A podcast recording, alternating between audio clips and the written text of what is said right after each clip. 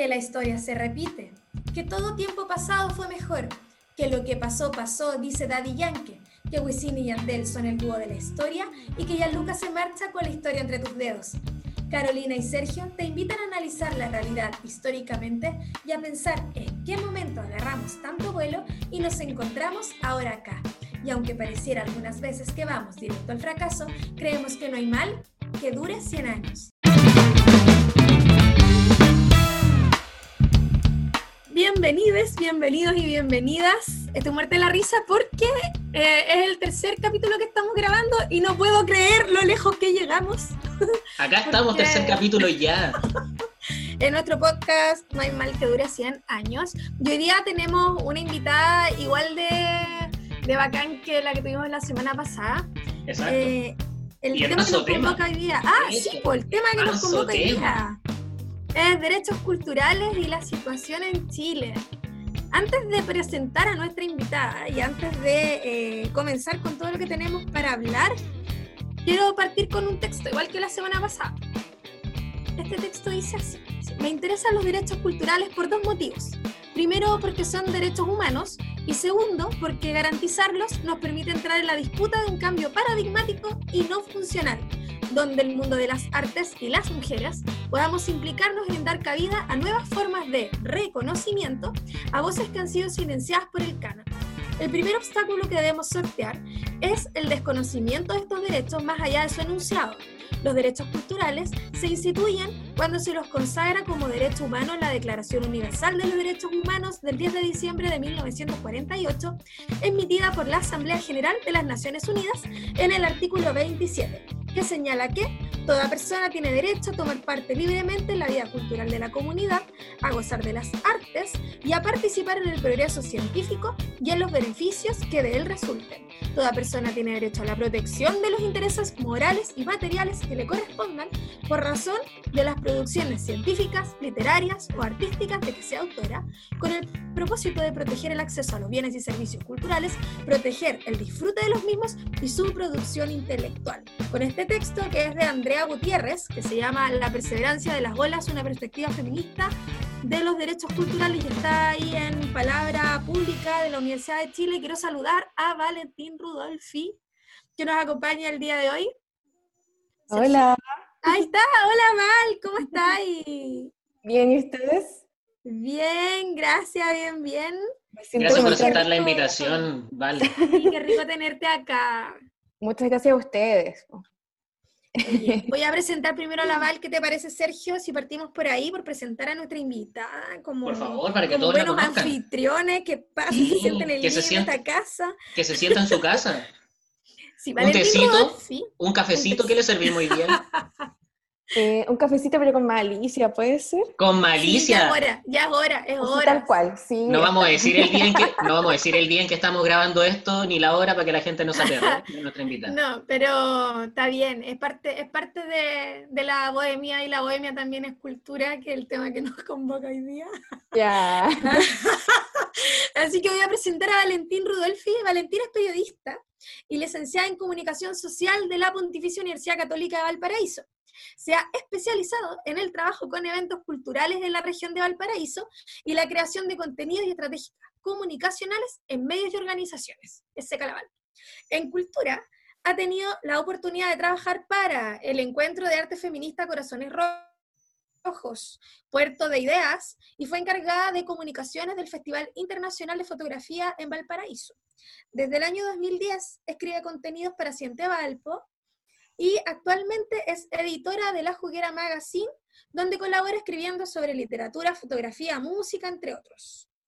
Laval nos cuenta por ahí que en los últimos años ha podido trabajar y escribir de aquello que más le gusta, que es la cultura en la región.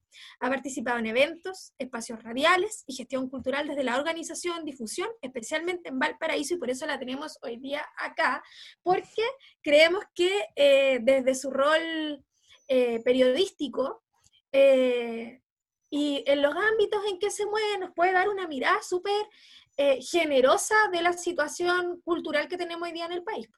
Mm, con esa experiencia tiene harto que decir en tema cultural. que ¿tú, ¿Tú querías partir con algo, Sergio? No sé si vamos al tiro con la polémica o no, o la guardamos para más rato. Pero ni siquiera eh, dejamos...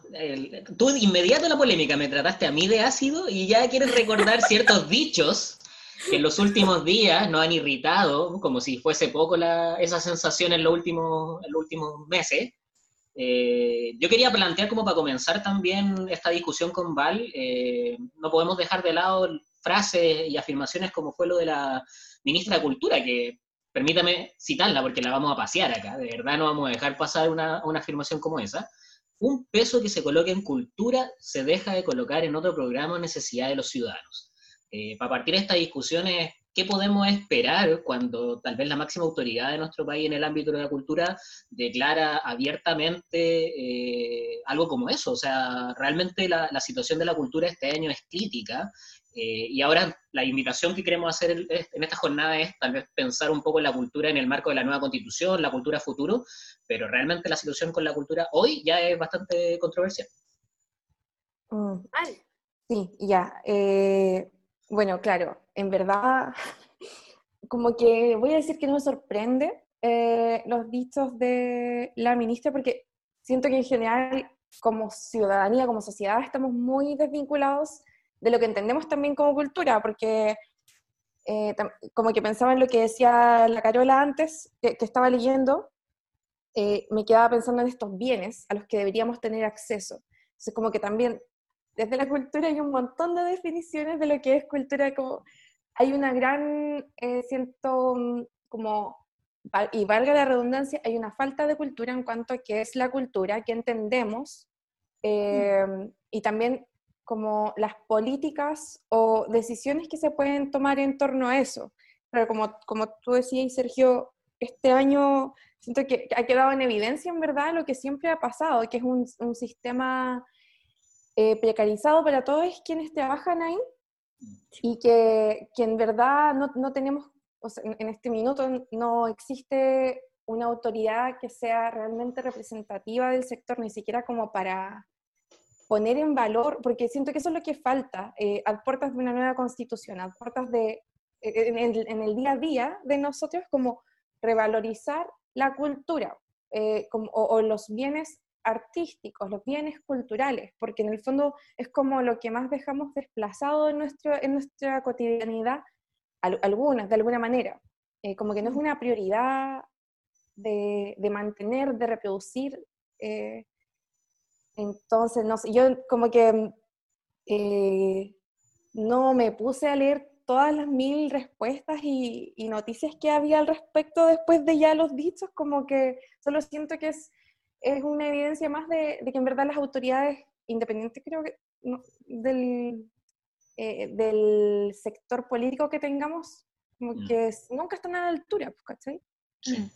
Oye, igual como tomando lo que tú señalabas, eh, desde la lógica como de la confirmación que mencionabas, eh, es cierto también la vinculación que haces con el contexto actual, porque de alguna forma la excepcionalidad que hemos vivido este año pandémico ha dejado, pero totalmente en evidencia lo que es la precariedad laboral en general y tal, que tal vez con mayor razón lo que es la dificultad o la, ¿cómo se llama? los desafíos que enfrenta la, situación cultural en el contexto laboral. Creo que ahí hay una, creo que de ahí tomo también recojo un poco lo que tú mencionas de que, claro, tampoco nos está sorprendiendo mucho una afirmación como esa, desde, incluso viniendo de la autoridad que viene, porque es parte de lo que ya conocemos en realidad y de lo que tenemos que empezar a trabajar en mirar al futuro. Mm. Claro, es que eso mismo que tú dices, yo pienso que es como, o sea, ahora en este caso esta ministra lo dijo, pero pero como que eh, realmente así es como han actuado también. Eh, mm. Claro, no sé, pues este año habían muchas situaciones como de espacios también emblemáticos, eh, que a veces, entiendo que a veces hay como una crítica de, por ejemplo, la cultura y los fondos y que, y que se sustente de esa manera. Creo que independiente de todos los reparos que puedan haber ahí, claro, nuestro sistema económico también avala esa, esa situación y en este caso de inmediato se dejaron de, entregar ciertos fondos que estaban comprometidos o se atrasaron o se cancelaron. Hubieron medidas de ayuda de emergencia, entre comillas, que abarcaban a muy poca parte de la población con muy pocas lucas también. Tampoco hay espacio, como que este año también eh, muchísimas instituciones, organizaciones tuvieron que adaptarse a lo digital, eh, lo que de repente abre más espacios que, que, los mismos que hay para trabajar en cultura.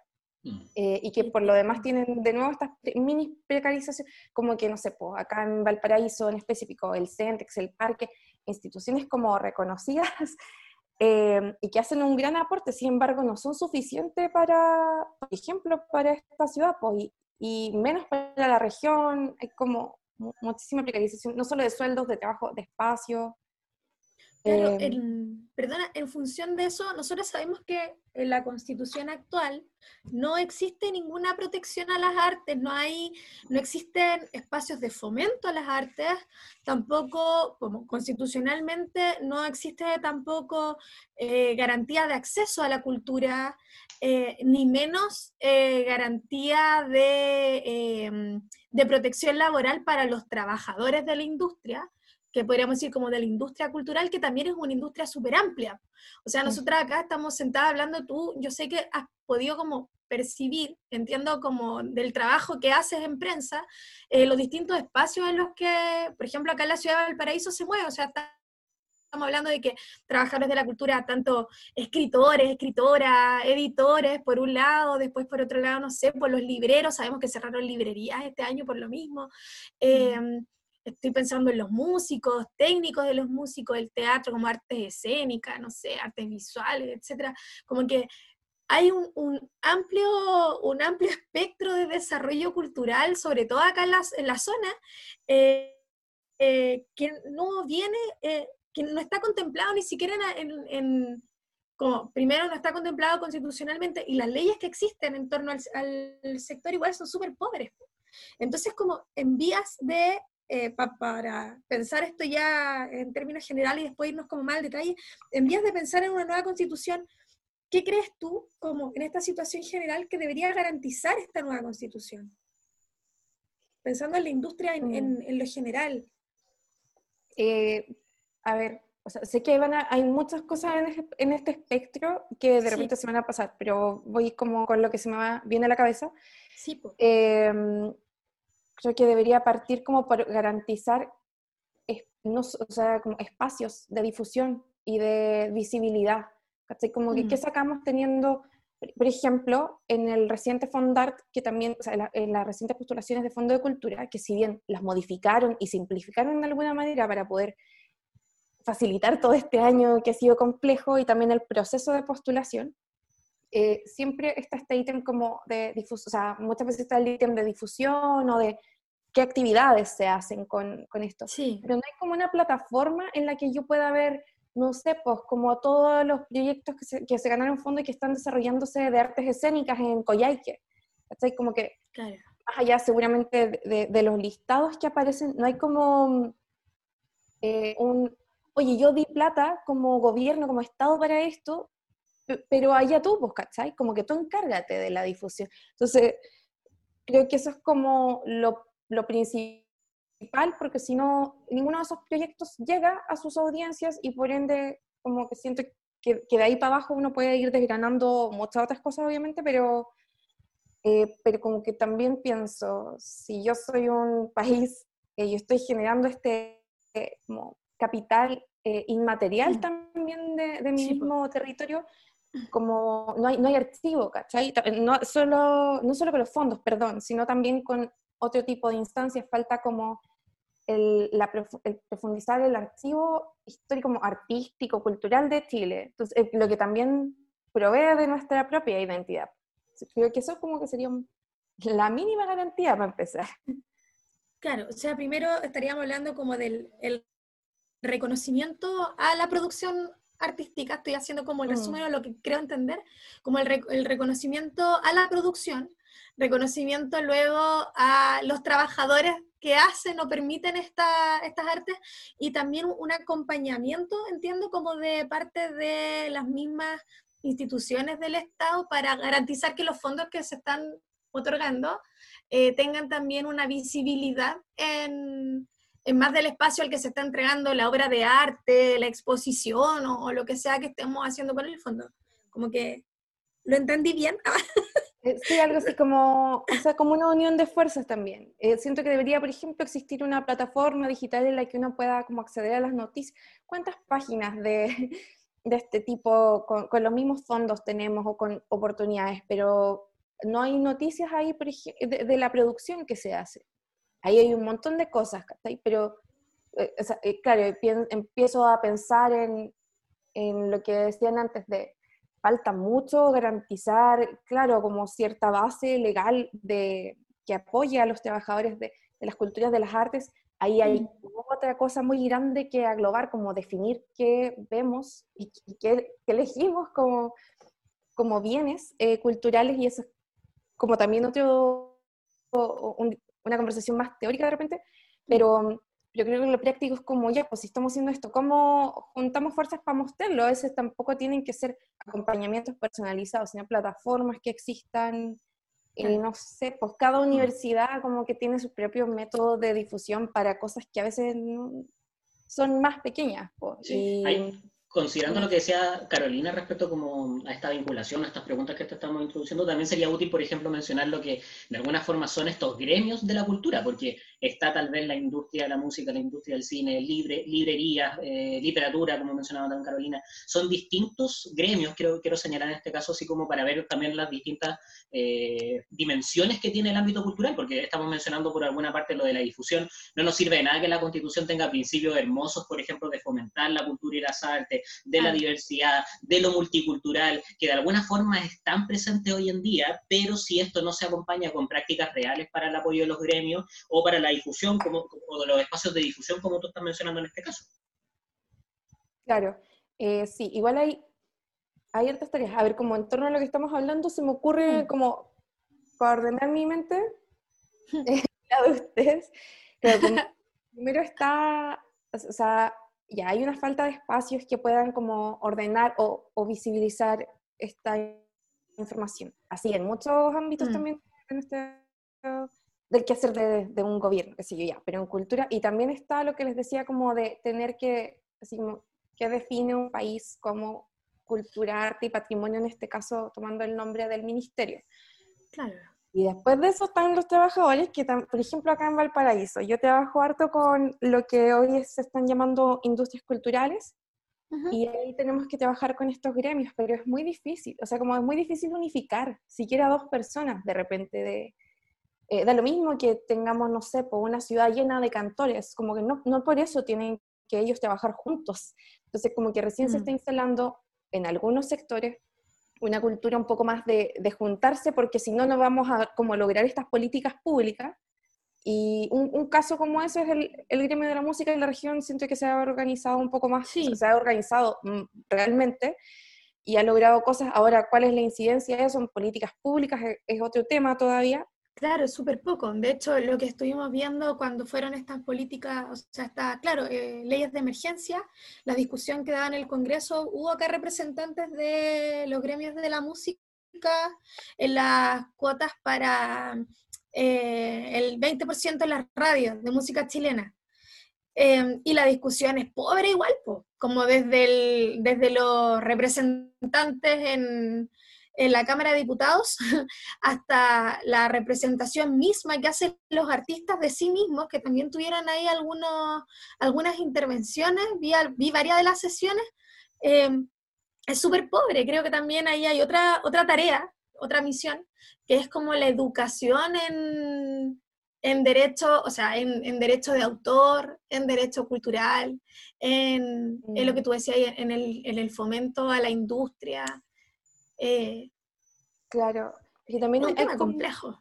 Sí, un mm. tema complejo. O sea, apartamos como que desde uno puede trabajar en culturas y artes desde la academia o no. Claro. o sea, como con formación o no, eh, como formal, por así decirlo, y, y, aún así teniendo como haber salido de la mejor universidad, entre comillas, estoy diciendo esto como un parámetro sí, nomás, sí. no es que me importe, eh, aún así no voy a tener herramientas como, claro, como mm, eh, ver tus derechos de autor en el caso de la música o de, las, de, otro tipo de artes. Hay de base desde la educación como una falencia ahí y lo otro es como, como que es un trabajo, son también procesos muy personales llevados a lo colectivo. Entonces, a veces es fácil hacer un encuentro de, algún, eh, de alguna vertiente, como música o fotografía, qué sé yo, pero de ahí a unir esas voluntades en torno como a una misma postura, por ejemplo, para políticas públicas, es súper complicado. Acá en Valparaíso todavía cuesta como enterarse de los eventos, y es, es una ciudad supuestamente muy cultural, ¿cachai? Entonces, una parte es como, claro, lo que ustedes sienten como qué es lo que se necesita para, para una constitución, pero también falta mucha cultura en la cultura eh, y, no, o sea, y como que también son eh, padecimientos, entre comillas, de nuestro sistema actual, ¿cachai? Mm. Mm. Eh, con, eso, tal vez como hemos mencionado todas las relaciones, apareció el concepto de derechos culturales, que es bastante habitual encontrarlo, y por ejemplo que tal vez el gran posicionamiento con el que enfrentamos está la, la, situación cultural en la Constitución, Tú mencionaste también, Val, lo de los bienes culturales, que es difícil también ahí tal vez definirlos, pero con esta como problemática de que nos falta cultura en la cultura, eh, ¿podemos hablar o cuáles serían, tal vez te lo pregunto, eh, como deberes culturales? Tal vez también hay un tema que deberíamos profundizar para que este escenario tal vez sea más, más rico en este debate. Uh, qué complejo, deberes. Deberes culturales, porque ahí también hay una relación, como tú señalabas, de la ciudadanía con la cultura. Claro, pero me voy a poner polémica porque... Ah, pero para eso, para eso estamos. porque eh, tengo la impresión de que si bien eh, o sea, estamos en una situación de precarización cultural, en, en los pocos momentos en que se abren los espacios para que eh, las personas que habitan este territorio, nuestra comunidad, ¿cierto?, accedan a, a, bienes culturales, eh, se llenan, o sea, se, se, repleta. Cuando hemos tenido experiencias como, estoy, no sé, me estoy acordando de, ¿se acuerdan de cuando llegaron esta, la pequeña gigante que andaba por las calles de Santiago, que era parte de, de Teatro Amilo, ¿no? Sí, eh, Santiago Amil. Santiago Amil, perfecto. Entonces, la, la, calle estaba llena, toda la gente estaba viendo qué es lo que pasaba, había cobertura de los medios, fue como súper importante. Estoy pensando también en el Día del Patrimonio. El Día del Patrimonio se llena, la calle está llena y cada vez una actividad que tiene más y más, como se van adhiriendo más y más palacios, casas particulares, pequeñas, grandes, eh, se van adhiriendo como a esta fiesta del patrimonio, que me encanta ese día. Y, creo que sí existe un interés em, genuino, ¿cachai? Y legítimo de la gente por em, acceder a, eventos culturales. No sé, estoy pensando también en otros eventos como por ejemplo el circo. El circo hoy día igual es caro, ¿cachai? Uno entiende toda la producción que hay detrás y todo, pero pensáis, estoy inventando, ir así como con la familia, cinco o seis personas, con un trabajo de ocho lucas, o sea, está ahí fuera del circo, ¿cachai? Mm. Pensando en los sueldos igual. Em, y estoy pensando en experiencias que han sido privadas, como el circo que hace el Jumbo. Se llena la Quinta Vergara y va mucha gente y hay un montón de funciones que están, ni siquiera, no se venden, ¿cachai? No se venden las entradas, se regalan solamente y las funciones están llenas.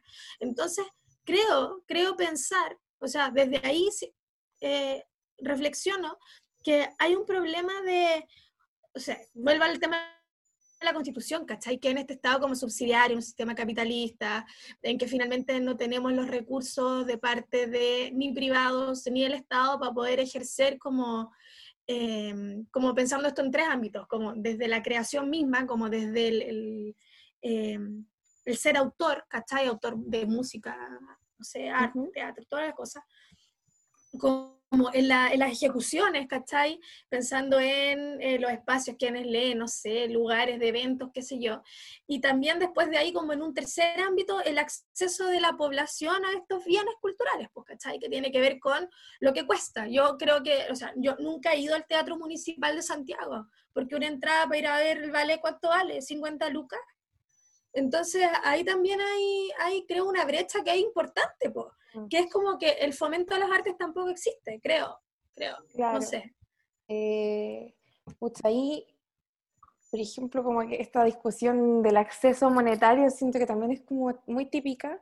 Creo que es un tema más de, educar, desde de, qué educamos, qué, comentamos en el colegio y en nuestros círculos como, como cultura, arte, como un bien necesario, porque, o sea, a estas mm. alturas yo sé que siguen, siguen habiendo brechas, y hay personas que no van a poder acceder a estos bienes porque porque no es una prioridad, pero debería ser una prioridad, ¿cachai? Como para abrir la mente, dar posibilidades, no todas las disciplinas. Entonces, ahí yo creo que también como que cuando tenemos acceso, cuando tenemos, por ejemplo, 10 eh, lucas que podemos gastar, ¿qué, ¿qué, hacemos con esas 10 lucas, cachai?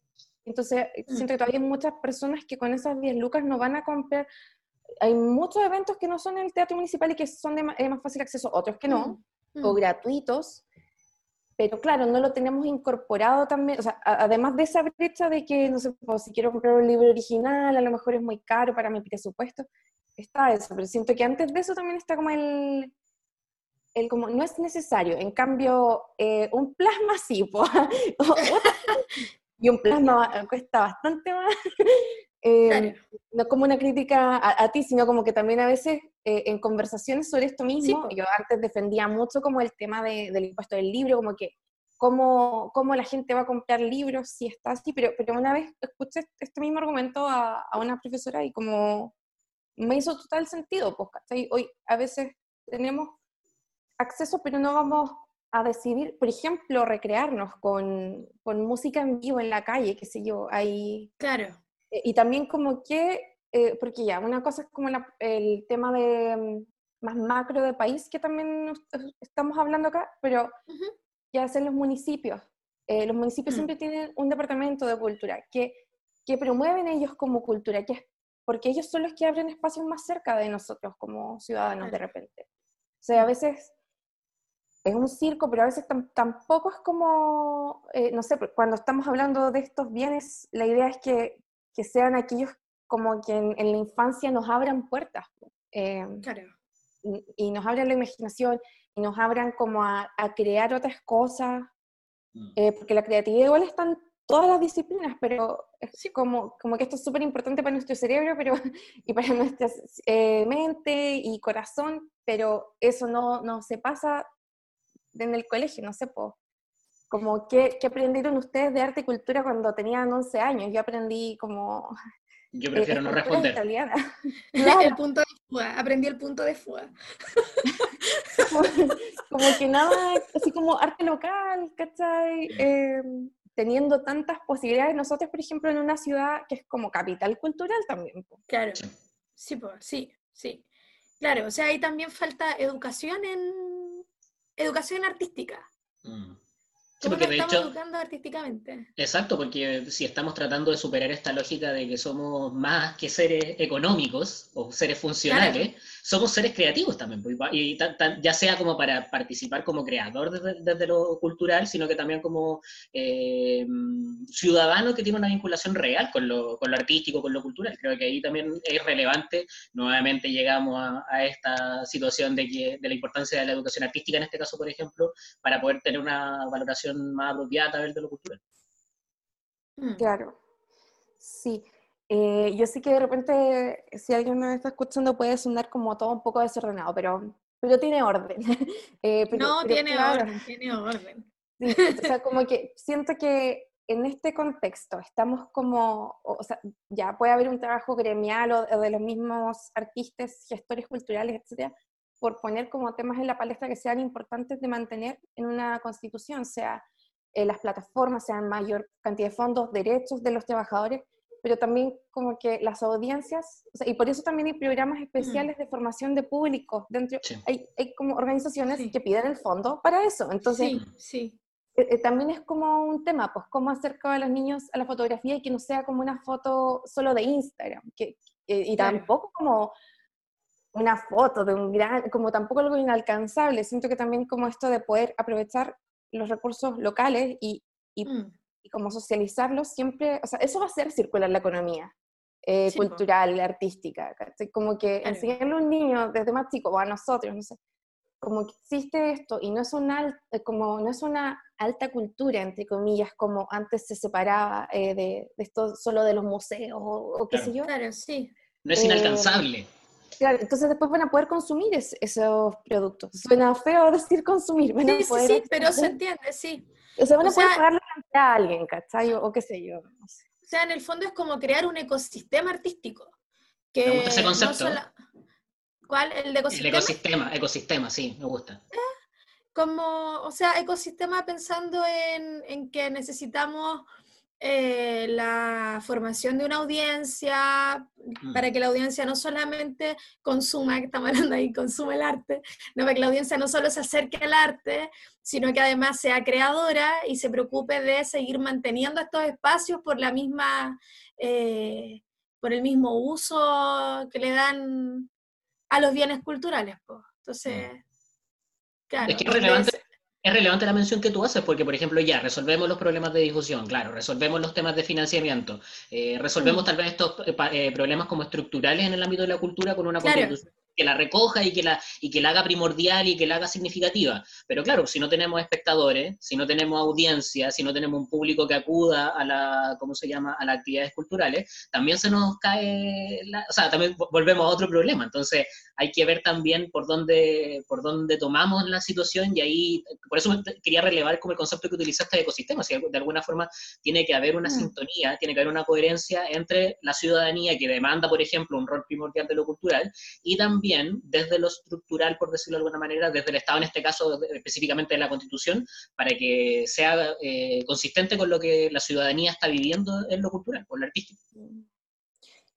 Sí, bien, como sobre ese mismo ecosistema, bueno, yo actualmente, eh, eso no lo mencioné, lo voy a mantener en, secreto, pero actualmente trabajo con... De acá no sale, tú tranqui, de acá no sale. Sí, filo, pueden googlear en verdad. No, pero por ejemplo, yo ahora estoy trabajando como con el concepto de industria cultural, o sea, eh, claro, y, de ecosistema en este sentido. Oye, te, quiero hacer una pregunta muy puntual. ¿Qué podemos entender por industria cultural? Así como para que entendamos. Ya, sí, a eso voy a ah. eh, industria cultural es, un concepto que en verdad se ha trabajado más, por ejemplo, en Estados Unidos y requiere como poder hacer a través de redes colaborativas, eh, generar una, como un movimiento mayor de la economía de productos culturales o servicios culturales. Es decir, esto es súper amplio igual. Una industria cultural puede tener, claro, desde artes escénicas, visuales, a también turismo, gastronomía, eh, diseño, videojuegos, software. Todo lo que es creación, ¿cachai? Perfecto. Entonces, eh, por ejemplo, estamos en Valparaíso, que tiene mucha industria cultural por todas partes, eh, porque universidades que también trabajan en software, mucho emprendimiento en torno a eso, y entonces se, genera esta idea de un ecosistema ante el que uno puede, por ejemplo, hoy hay fondos, hay ayudas que están enfocadas a esa industria cultural, pero nuevamente esa industria cultural no, no, no se reconoce como sí. Eh, o sea, yo voy donde tengo, tengo amigos que les digo industria cultural y como que me vendí, ¿cachai? claro, sí, po, sí. Entonces, quizás eso también es como un precedente que, que, hoy se está haciendo. Hay programas que son programas creativos, entre comillas, que pretenden impulsar esta economía creativa porque en Europa, en Estados Unidos, se ha probado como, o sea, se ha visto los resultados de, de cómo el generar herramientas más formales de trabajo en este sector eh, y también como este turismo vinculado a esas creaciones para poder como generar plata en el fondo, claro. Eh, tienen más repercusión de repente en una mejoría de la calidad de vida de algunos representantes de, la cultura, por así decirlo, pero todavía es como, acá todavía es algo muy de nicho. Eh, mm. Empiezan a existir fondos que no son ya los fondos de cultura, son más de la línea de Corfo, por ejemplo, u otras instituciones, que chocan un poco en el mundo cultural a veces, pero también hablan como esto de, ya, ellos lo que quieren hacer en el sentido de quizás nueva constitución es poder em, como instalar bien este tema de la industria creativa, de, cultural, creativa. Eh, pero mm. son como, em, por ejemplo, uno de los propósitos de una industria creativa es que haya un distrito cultural. Entonces, podríamos decir que hay distritos culturales en Valparaíso, en la ciudad en específico, donde se unen como, eh, no sé, pues un cine con un museo, con un loco que hace em, dibujo, no sé. Eh, y de esa manera se puede potenciar la economía, pero estos programas están como en ciertas regiones y como digo, son como, como que en el fondo, entre fondo de cultura y estas otras situaciones son como dos caras de la misma moneda. Entonces, Mm. Creo que también el desafío ahora para la nueva constitución es como reformular qué tipo de financiamiento vamos a, claro. a, tener. Y, si van a ampliar eso. Mm. Claro, oye Val, entonces te quería preguntar sobre esto mismo, que eh, ¿cómo percibes tú en el trabajo que haces la relación que existe? Yo anoté acá como el binomio arte-trabajo o eh, la oposición, como se ve como una oposición, arte-industria, no sé, ¿cómo lo, ¿cómo lo percibes tú? Porque creo que eso también es, relevante como para poder pensar si el, arte, cómo lo vamos a entender, o, la industria cultural es, es finalmente, la vamos a pensar por el lado de lo económico, por el lado del artístico, o tiene de ambas, o deberían ser, no sé, derechos por separado, no sé si me explico. Mm, ya. Sí, o sea, eh, entiendo, creo. Mm. A ver, voy a responder y me dices si entendí. Sí, sí. Eh, mi visión personal, sí. muy personal, es que... Sí, personal, eso quiero. Ah. Es que podría ser una mezcla de estos factores, ¿cachai? O sea, como... Creo que también como el estado de las cosas nos representa y tenemos que trabajar desde lo que estamos como sin imponer otras visiones. Eh, pero, pero creo que totalmente es positivo que existan como estas otras posibilidades un poco más eh, capitalistas, no, no, sé, como más neoliberales de fondo, porque al final también, como hablábamos, las personas que componen, o sea, que están en las artes y las culturas son también muy diversas. Y como es un medio precarizado, poder sumar ayudas sirve. Creo que sí, em, como como que no, no, sé en verdad cómo me imagino que sea como la mejor forma de implementar. Siento que creo que para poder eh, avanzar sí deberían aunarse las fuerzas y como que todo, o sea, si tenemos un ministerio, que el ministerio sea como quien vea desde ahí los mm. distintos aportes público-privados, pero que eh, como que sea un canal para que también se pueda empezar a, a, forjar con mayor fuerza esto que decía como de qué definimos por bien cultural y derechos, ¿cachai? Porque si hay como varias entidades constantemente ofreciendo distintas miradas, mm. solo vamos a seguir dividiendo. Entonces sería genial que, que, como que en verdad todo pasara más por una vía, por un ministerio, y que esas fuerzas estuvieran aunadas. Eh, sea plata o no sea plata, pues de repente no va a haber, pero puede ser más efectivo como una estrategia. Claro, sí. Es necesaria una estrategia además de los eh, eh, recursos económicos, eso quiero decir. Mm. Porque se necesitan, urgentemente se necesita igual como de repente una mirada, no sé si más mercantilista, pero si alguien quiere ser más así, que lo haga, ¿cachai? Que sepa esas herramientas. Hoy día creo que no hay, que como que cuesta cruzar esos relatos, entonces uno está o mm. muy como en el margen del sistema o estás muy dentro. Claro, sí. Falta trabajar en eso como desde los, los trabajadores del arte, pienso. Mm. Si estaba pensando, por ejemplo, en lo que ocurre, no sé, en la música, que para poder inscribir tus derechos de autor tenéis que ir a la DIVAM, como todas las cosas, pero para después cobrar tenéis que ir a, la SCD, que es la recaudadora de...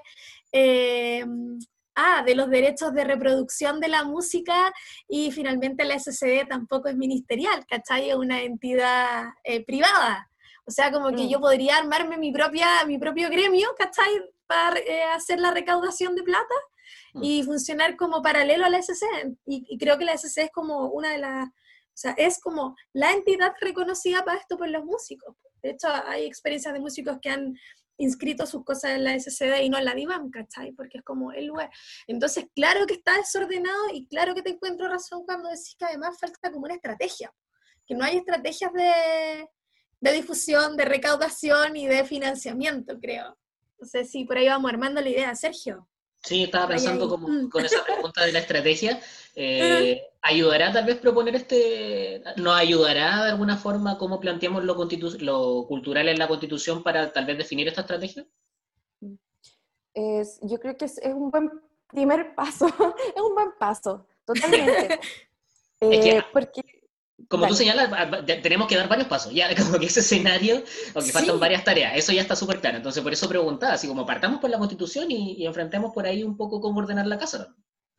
La situación igual es crítica, da lo mismo lo que se haga, no se va a poder arreglar con así como rápidamente, aún con mm. este proceso que se nos viene y que es como obviamente muy esperanzador, pero siento que va a ser, no sé, yo tampoco tengo mil años de experiencia, estoy hablando como de mi, muy de mi guata, em, pero lo que observo es que eso, va a sentar bases, como que ya, esto no nos estaba funcionando, también venimos de una constitución que lo que menos quiere es cultura, mm. entonces como volver a, a poder posicionar un poco mejor todo esto, que es nuestro patrimonio inmaterial en muchos casos, creo que es como lo vital en, una constitución y también poder eh, dar mayores garantías a cualquiera que trabaje vinculado a esto, mm.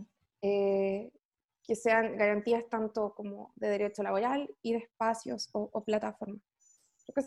pero ya como empezar a decir, vamos a transformar todo, siento que es ambicioso. Obviamente todos queremos eso, el sector también eh, ya está cansado, pero los, como para hacer bien los cambios siempre hay que ir pasito a pasito. Acá como siempre, siempre va a ser disperso el mundo de la cultura y las artes también.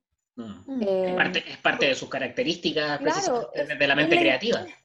Sí, pues, es la idea, tiene que ser así y en eso también está su crítica social, po, que no mm. de abasto es como... Sí, ok, sí, ya, eh, como que es algo que nunca va a desalentar a esa industria, mm. que no estén las garantías, que no estén los presupuestos. Entonces, eh, como em, empecemos por eso, no por instalar, no sé, pues una, como desde ahora va a haber un museo de las culturas y las artes y el patrimonio, que todos los artistas chilenos van a ir. Como ya, pero de nuevo, hay quienes mostrar, como que hay otras decisiones de base y también mm. Eh, en este mismo proceso como de constitucional que es súper, desde las bases, supuestamente, creo que sería mm. bueno como poder em, llevar esta discusión también, o sea, a, nuestro gobierno, a la constitución, pero también a los municipios, que son como agentes de cambio de repente un poco más rápidos mm. o directos eh, y representativos de cada sector, porque también volvamos como a recordar la diferencia territorial de nuestro país y todo lo que eso conlleva. Entonces, como que eh, o sea, a mí me pasa, yo no me empodero de los espacios culturales quizás de mi municipio. Entonces, creo que también como que si vamos a estar hablando esto en un cabildo, es lo primero, pues como, ya, esto va a proponer a constitución, pero también eh, cómo vamos transformando ese escenario cultural y de las artes desde, desde nuestras plazas, desde nuestras comunas. Mm. Claro, oye, y y frente a eso, ¿cómo veía el tema de los fondos de cultura? como medio, primero, de subsistencia partista y por otro lado, como medio de eh, lo que tú decías, formación de audiencia, que en el, fondo, en, el fondo los fondos, no, en, rigor, los fondos de cultura son el medio que tenemos hoy para tanto eh, fomentar la creación, fomentar la, producción, como en el sentido material me refiero, ¿sí? como a la producción de libros en papel, eh, conciertos, y además de la formación tanto personal como formación de audiencia, ¿sí? como personal, como siendo autora, y tanto como la formación de audiencia. Y eh, no sé, ¿cuál es tu mirada en función de, estos fondos de cultura, ¿cómo lo ves tú? Yo sé que has trabajado en medio, hablábamos recién de, no sé, pues la juguera, que durante algún tiempo se sostuvo mediante fondos de cultura, pero hoy día la juguera sigue funcionando. O sea, no, no es un, un obstáculo no obtener los fondos para seguir trabajando en cultura. Ah, pero, claro, ¿qué, ¿qué, pasa ahí? No sé. Eh, también desde tu experiencia, ¿cachai? Que trabajáis en esto. Sí, Sí, muchas veces los fondos de cultura me han pagado los sueldos, en verdad. Eh, son una vía, son la vía ahora en muchos casos. Obviamente deberían seguir existiendo eh, también como que a, todo esto, no todos los países tienen esa posibilidad, independiente de todos los reparos que puedan haber. Eh, claro, va, genial que existan, pero sí, bueno, también escuchando como al sector, ¿Eh? que es importante hacer cambios también, en, por ejemplo, en la transparencia de que se elige, o, bueno, a mí me ha tocado trabajar en instancias que llevan años funcionando con fondos, y de repente eh, esos fondos deberían ir para otras instancias, como que se puedan ir renovando. Mm. Eh, entonces, sí, los, veo como necesarios, los veo como importantes, pero de repente replantearlos. Hay otros fondos, por ejemplo, de Red Cultura que, que eligen proyectos territoriales a desarrollarse como en, distintas eh, regiones del país, pero te eligen por currículum. Entonces, porque el fondar, o sea, los fondos de cultura creo que el principal problema es que todos tienen que hacer un trabajo para pedir financiamiento para ese trabajo, ¿cachai? Entonces, siempre hay que mostrar algo primero. No sé, eh, como estamos llegando a otros públicos, a que no saben cómo funcionan los fondos de cultura, los fondos de cultura son una instancia estatal, claro, estatal, eh, que por lo general son el financiamiento que ocupan la mayoría de los gremios de, nacionales en, distintas, en distintos ámbitos. Entonces los fondos financian eh, artes visuales, artes escénicas, financian medios audiovisuales, patrimonio, claro, está el fondo del libro, eh, del fomento de la lectura, de la música, o sea, son como la instancia que se abre una vez al año y hay algunos que son permanentes, pero la instancia de financiamiento de las artes en, el país. Eh, ¿Cómo se postula? Hay como periodos de postulación y eh, se pide o se solicita a los artistas que presenten una muestra o un proyecto completo de lo que van a desarrollar. Por lo tanto, hay un trabajo ahí que si, por ejemplo, postulo y mi proyecto no gana el fondo, hay todo un tema de trabajo que ya fue desarrollado anteriormente que no tiene remuneración, pues no hay remuneración por ese desarrollo, porque es un poco ahí como para el, solo para la postulación. Y piden hartas cosas, ¿eh? piden claro. Eh, no sé, por ejemplo, de la música que suban muestras de música que están haciendo, en el libro sabemos que piden la diagramación completa de los libros, que eso ya son dos etapas, o sea, no es solo la escritura, es la edición y cómo más o menos va a ser el proyecto, cómo va a quedar en la salida, piden hartas cuestiones, hartas cosas. Entonces, no es tan fácil tampoco la postulación.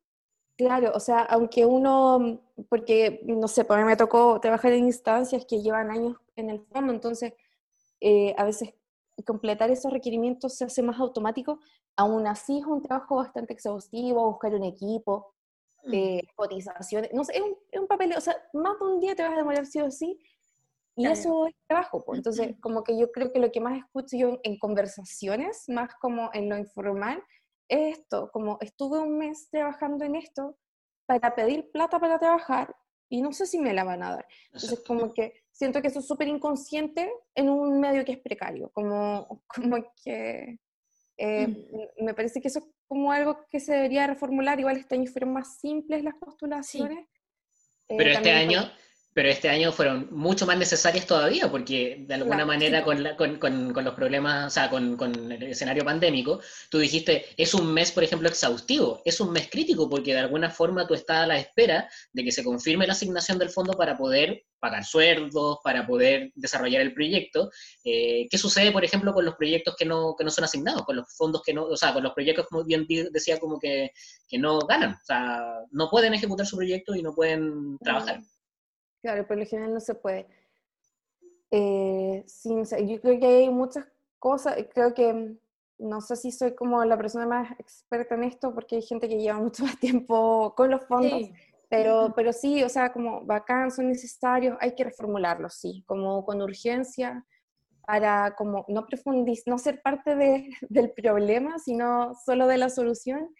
Eh, y también dar espacios, pues porque si bien hay instancias súper valiosas a nivel nacional que se mantienen con esto, de repente ya llevan 10 años financiándose de esta manera y son hartas lucas que podrían ir a otros proyectos y así como, como que lo que pasa en los fondos es un poco como si lo asemejamos de repente al, al emprendimiento, es que, claro, si no está el financiamiento, los proyectos como que decaen, en especial aquellos que son grandes como festivales, que son, mm. que la mayoría de los festivales se financian de esa manera, de, los festivales a nivel nacional.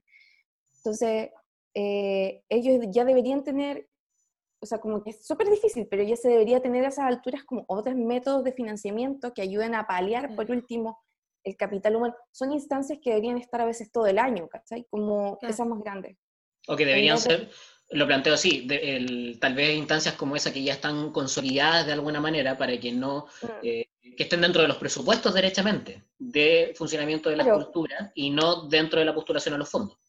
Que igual es importante renovar esas como personas porque una de las mayores críticas que se hace a los fondos de cultura es que siempre las ganan las mismas personas o hay una especie de como poca, como que te dicen cuánto te faltó para ganar, pero, pero no pero, falta información para poder mejorar los proyectos también, para el próximo año, no sé, mucha gente vuelve a postular los proyectos. Y, y, que, y reformular esa figura de cómo se financian estas instancias que llevan hartos años, que son un aporte importante a nuestra cultura y patrimonio nacional, pero también hay que abrir el, eh, el espacio pues, a nuevas caras, sino como que caemos en lo mismo de, de, todo el resto de las instituciones y sus vicios. Y, y, no sé, estaba pensando también en otros temas como que si estas son las instancias en que muchos de los de los equipos de trabajo que no solo están formados por artistas, también hay que decirlo, trabajan periodistas, trabajan, no sé, he trabajado yo también, profesores, trabajamos de esta instancia. Eh, no sé, mm. pues, ingenieros en sonido, técnico, qué sé yo. Eh, también hay, hay un problema de, de, como de precarización laboral en el ámbito como de las prestaciones mínimas que debería garantizar el Estado, salud, no sé, pues pensiones, que también hay un tema, pues como estoy pensando en esas lagunas, en las lagunas previsionales, que trabajando en cultura de repente no podéis pensar en una jubilación de ningún tipo. Claro.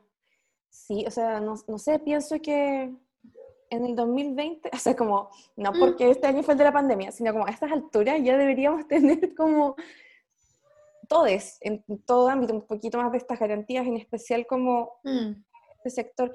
Eh, no, no sé, y, lo que tú decías, pues al final, cuando estamos hablando de sectores, hay una diversidad de profesionales eh, que deciden trabajar. Siento que también en un punto siempre es una decisión trabajar en esto, así como, como que siempre uno va a escuchar el tema de, bueno, que como que lo haces en tu tiempo libre, eh, da lo mismo hasta cuándo, que amor, amor por el arte, amor por el arte. Como que nosotros no, o sea, como que solo los artistas o, o gente que él tiene interés puede hacer eso.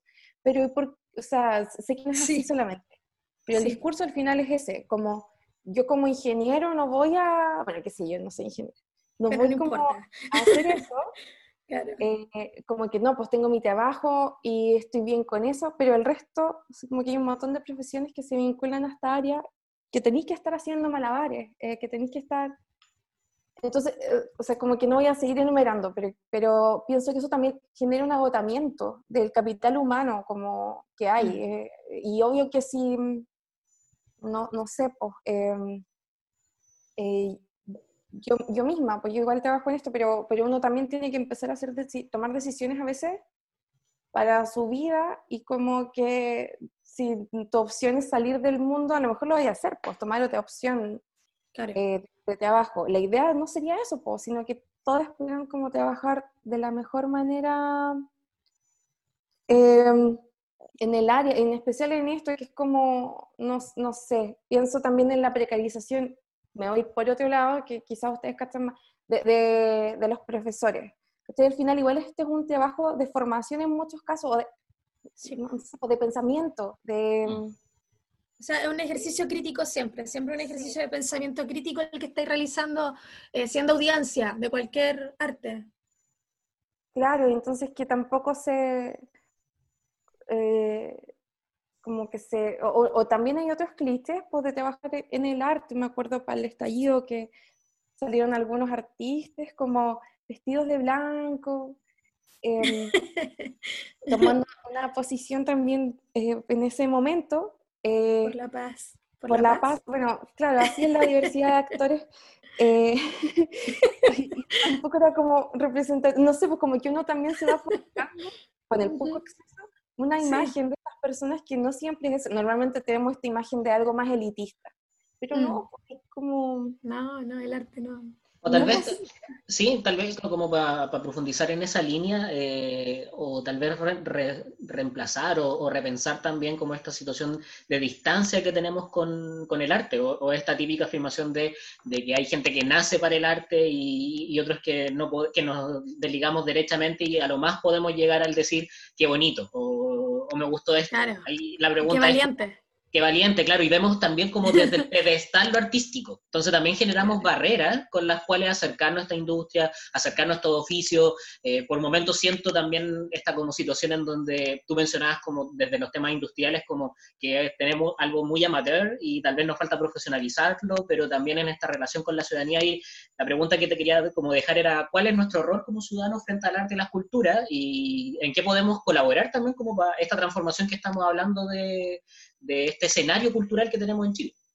Como audiencia, pienso que nuestro rol principal es poder informarnos de lo que está pasando a nivel local, como de repente podemos hablar de consumir, no sé, eh, productos y comprarle verdura y fruta a nuestro, como a nuestro verdulero local, también busquemos, por último, antes de, de negarnos rotundamente a la posibilidad del arte y la cultura nacional, eh, que, que, nos informemos sobre eso aunque a veces es difícil, siempre va a ser mm. una, una tarea, pero como que pienso que eso que uno de partida no puede criticar ni, ni incidir ni nada si no se involucra, eh, y a veces eso es preguntarle a tus amigos, y lo otro es como también dejarse delegar por el valor de las cosas, como que... Eh, bueno, antes de la pandemia, por ejemplo, los locales en Valparaíso estaban como decayendo en cuanto a, mm. audiencias y, otras, y calidad, entre otras cosas. Eh, pero también existía como la eterna disyuntiva de como que nadie quiere pagar las 10 lucas de entrada. Mm. Entonces, eh, bueno, informarnos para poder tomar decisiones que nos lleven. como yo tampoco gano un montón de plata, pero quiero comprar un libro, lo voy a comprar, o sea, porque me importa que esa persona tenga su pequeño porcentaje de eso, de esa ganancia. Eh, en vez de, no sé, pues descargarlo o ir a ese concierto que va a costar 5 lucas, porque también esos artistas y esa cadena de producción va a tener cada uno su porcentaje. Como ser conscientes también con eso y que no sea solo una mera entretención. O sea, como obviamente lo es en muchos casos, pero sí. Eh, entendamos como, siento que tenemos el desafío de saber cómo nuestras decisiones influyen en esto.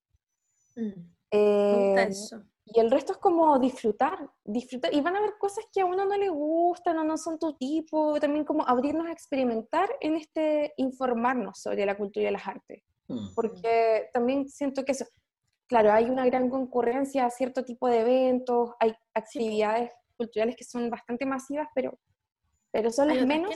Ah, sí. claro. O sea, yo, yo quería tomar yo quería comentar como eso que, mencionabas respecto al como abrirnos tal vez a otro tipo de espacio, más allá de preferir lo mm. local, sino que también eh, contra, eh, como enfrentar esta lógica de consumo que apareció entre medio, porque la lógica de consumo en lo cultural es como ir a lo que me gusta, eh, y uno va a la segura, pues como compra un servicio y quiere sentirse satisfecho, quiere que le guste, quiere que lo disfrute, pero lo cultural es súper crítico, o sea, lo ideal es tratar de ponerse frente a situaciones inciertas, de ir a ver otros espectáculos, de ponerse a prueba también de manera personal, de atrever a, apoyar eh, cosas que las cuales uno no sabe si le va a gustar o, no, lo va a disfrutar. Eh, y conocer también, porque ahí está ese juego también como creativo, tanto del artista como también del mm. espectador para apoyar esto, porque existe una oferta cultural local, creo, en, Valparaíso, por ejemplo, en la región, no, solo, no solo en la, en la ciudad, eh, bien amplia, que, en ocasiones también es bien rica, que, que, es importante también que la ciudadanía la aproveche.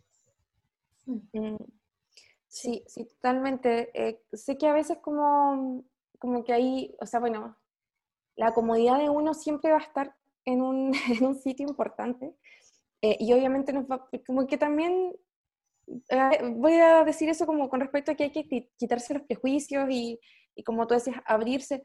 De repente también como que estamos hablando de esto y estamos hablando solo de ciertas cosas, como libros, música, pero hay un montón de instancias que son creativas, que son culturales, Em, y que más allá de de repente mostrarnos algo, van a generar comunidad. Entonces, abrirse esos espacios, aprovecharlos, em, no sé, sé, que va mucho en cómo es cada uno.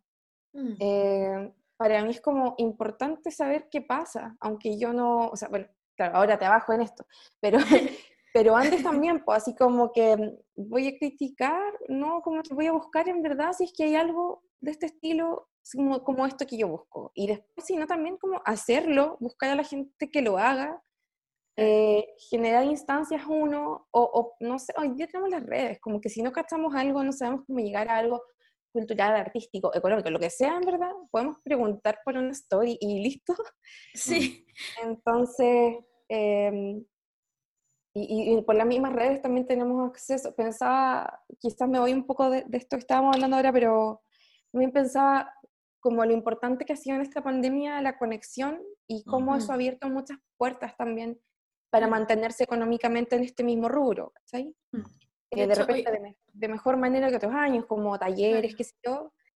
Eh, y han funcionado súper bien, po. y de hecho también dentro de los festivales, que sé yo, se ha hablado de cómo tanto esas como otras instancias, Netflix, lo que sea, nos han salvado la vida durante esta pandemia. Entonces, como que si está esa demanda, está ese interés, y también es como, ¿qué es lo que más consumimos además de trabajo en la pandemia?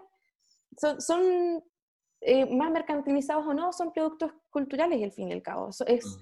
aquello que nos permite como ese ocio de la mente, de, que también nos enseñan. Yo creo que por eso también la versión, como que la cultura y el arte es más del ocio y lo vemos como algo malo, pero el ocio es algo importante para nuestro cerebro, para poder como obtener otro tipo de herramientas. Em, entonces, creo que con ese ejemplo hay como que se me mezclan varias de las cosas que hemos estado hablando. Y para, la comunidad, no solo en la lógica individual, sino que una, una comunidad, un pueblo con, con, una actividad cultural profunda, por ejemplo, en estos momentos eh, de constitución, de creatividad, de, donde vamos a crear algo, eh, es súper rico que, que, que estemos abiertos y receptivos para distintas ideas y distintos estímulos. Claro, sí. Claro. Ay, qué lindo eso que dijiste.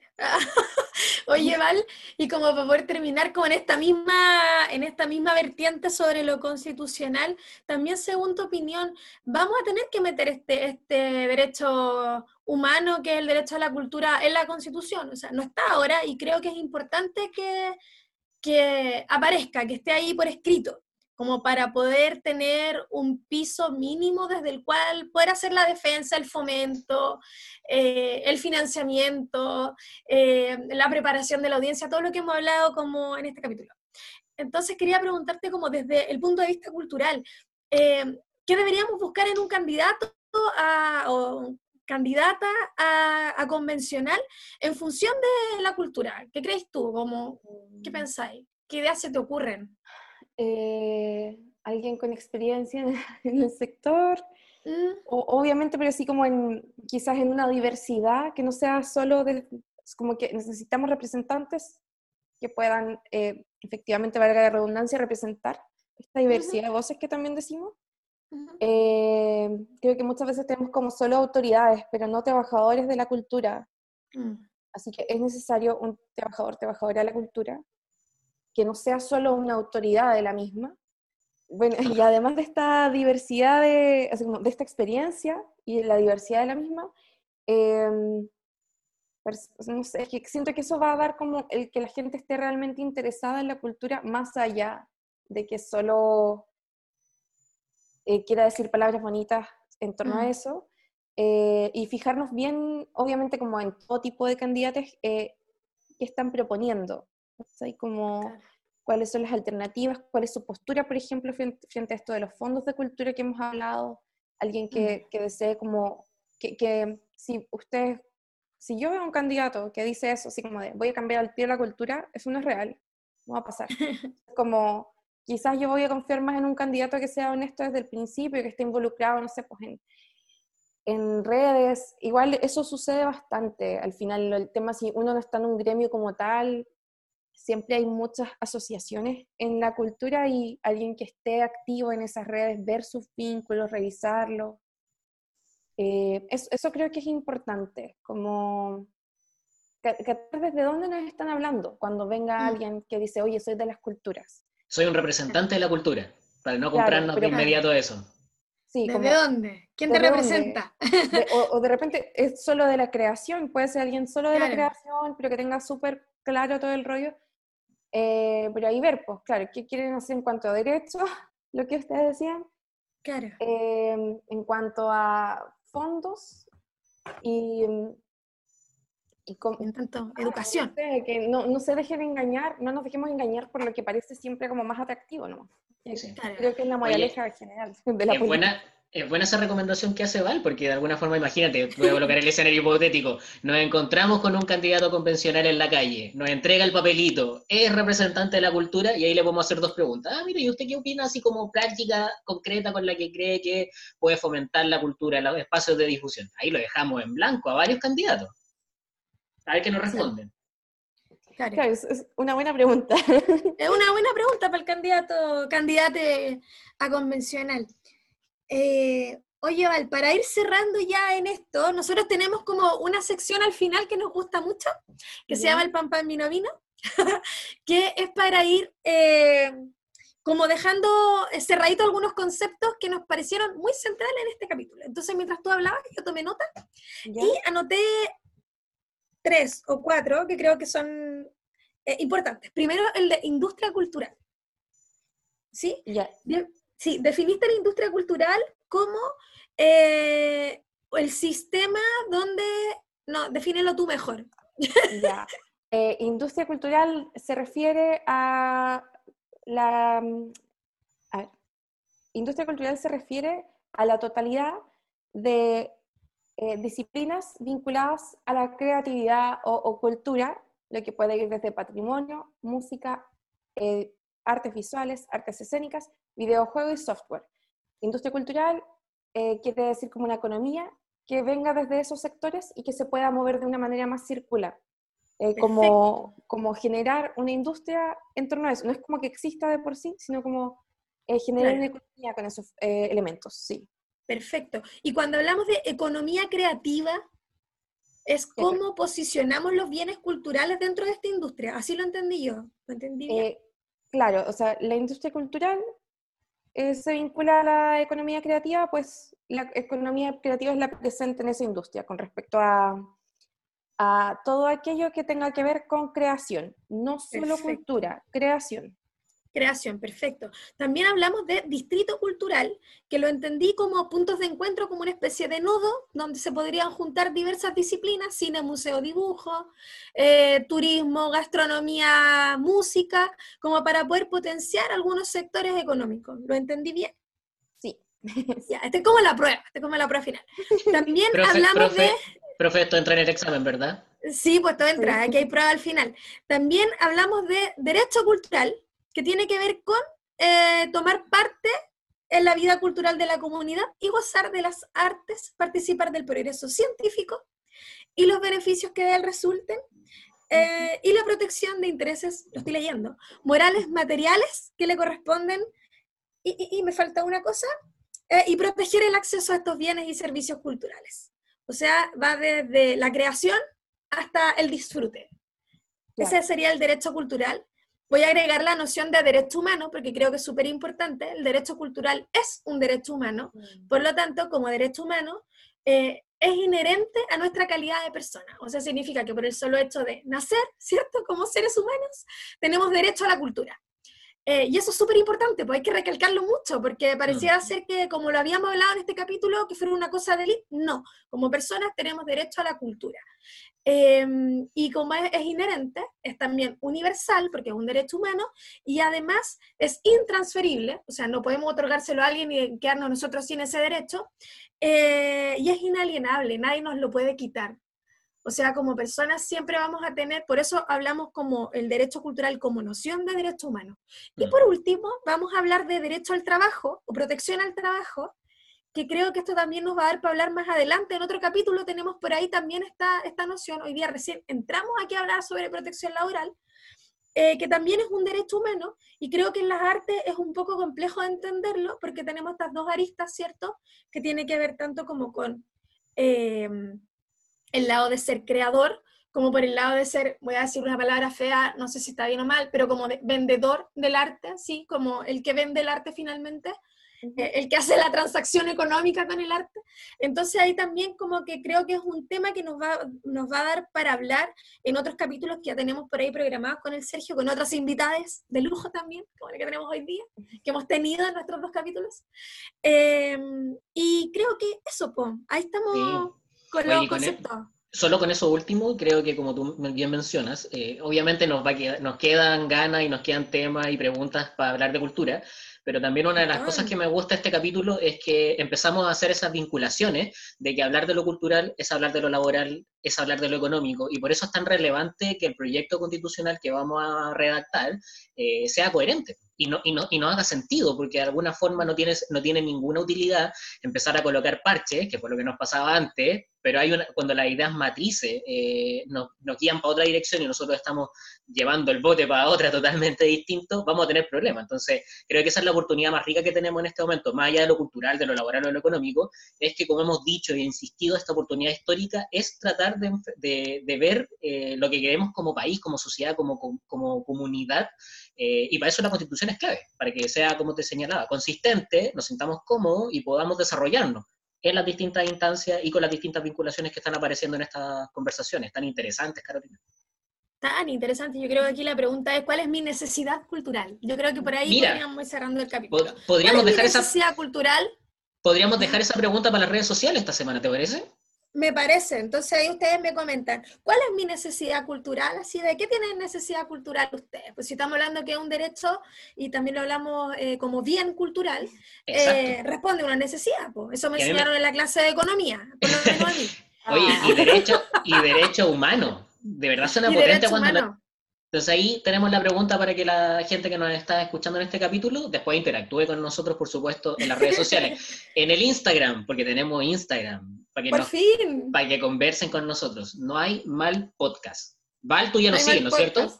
Sí, por supuesto. Perfecto. Ahí también entonces, le vamos a dejar las redes de la Val para que la sigan. Sí. Para que la sigan, sí, porque la Val no solo eh, es una gran periodista, sino que además su Instagram es muy bonito. Constantemente está subiendo fotos muy lindas, con textos muy bonitos, así que también para que le puedan echar una mirada, que esta periodista vive, respira arte por todos lados. Excelente. Respira cultura. es artista, es artista, sí, es artista ya. Yo creo que vamos a invitarte después a hablar de, de esas otras artes en las, que, en las que estás trabajando ahora. Eh, y Sergio, pues nos despedimos, llegamos al Nos final. despedimos. Oye, sí, qué, qué, gratificante terminar el tercer capítulo y con ganas de seguir conversando. Sí, totalmente. Muchas gracias, sí. Val, por venir hoy día. Te pasaste, te pasaste. Eh, estamos súper contentos y nos quedamos con más preguntas, pues eso nos gusta siempre, tener más preguntas, más preguntas para poder ir respondiendo en los próximos capítulos. Bacán, sí, muchas gracias a ustedes, lo pasé muy bien, fue muy eh. interesante reflexionar sobre todas estas cosas. Sí.